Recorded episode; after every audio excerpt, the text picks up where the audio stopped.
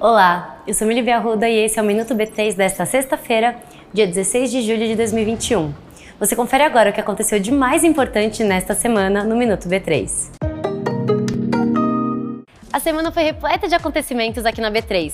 Além das aberturas de capital da Três Tentos, da Smart Fit e da CBA, tivemos leilões envolvendo a Companhia de Transmissão de Energia Elétrica do Rio Grande do Sul e 22 aeroportos regionais do estado de São Paulo. Hoje, o governo do Rio Grande do Sul realizou aqui um leilão para alienação do controle da Companhia Estadual de Transmissão de Energia Elétrica. A empresa vencedora foi a CPFL Energia, com uma oferta de 2,6 bilhões de reais. Já na quinta-feira, o governo do estado de São Paulo realizou aqui um leilão para a concessão de 22 aeroportos regionais, que foram leiloados em dois blocos. A previsão é que os consórcios vencedores investam mais de 447 milhões de reais para ampliar, operar e manter esses aeroportos. Sobre as companhias que estrearam por aqui nesta semana, as ações da Três Tentos, uma empresa já consolidada no ramo do agronegócio, estão sendo negociadas com o ticker TTEN3. Já a rede de academias e escolas de dança Smart Fit abriu capital por aqui na quarta-feira, sob o ticker SMFT3.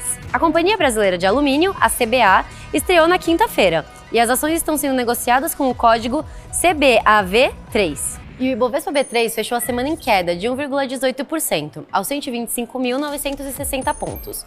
A empresa que teve o melhor desempenho do dia foi a B2W, com alta de 4,15%. O Minuto B3 vai ao ar de segunda a sexta-feira no B3Cast, nosso podcast que está disponível nas principais plataformas, nas nossas redes sociais e em tvb3.com.br.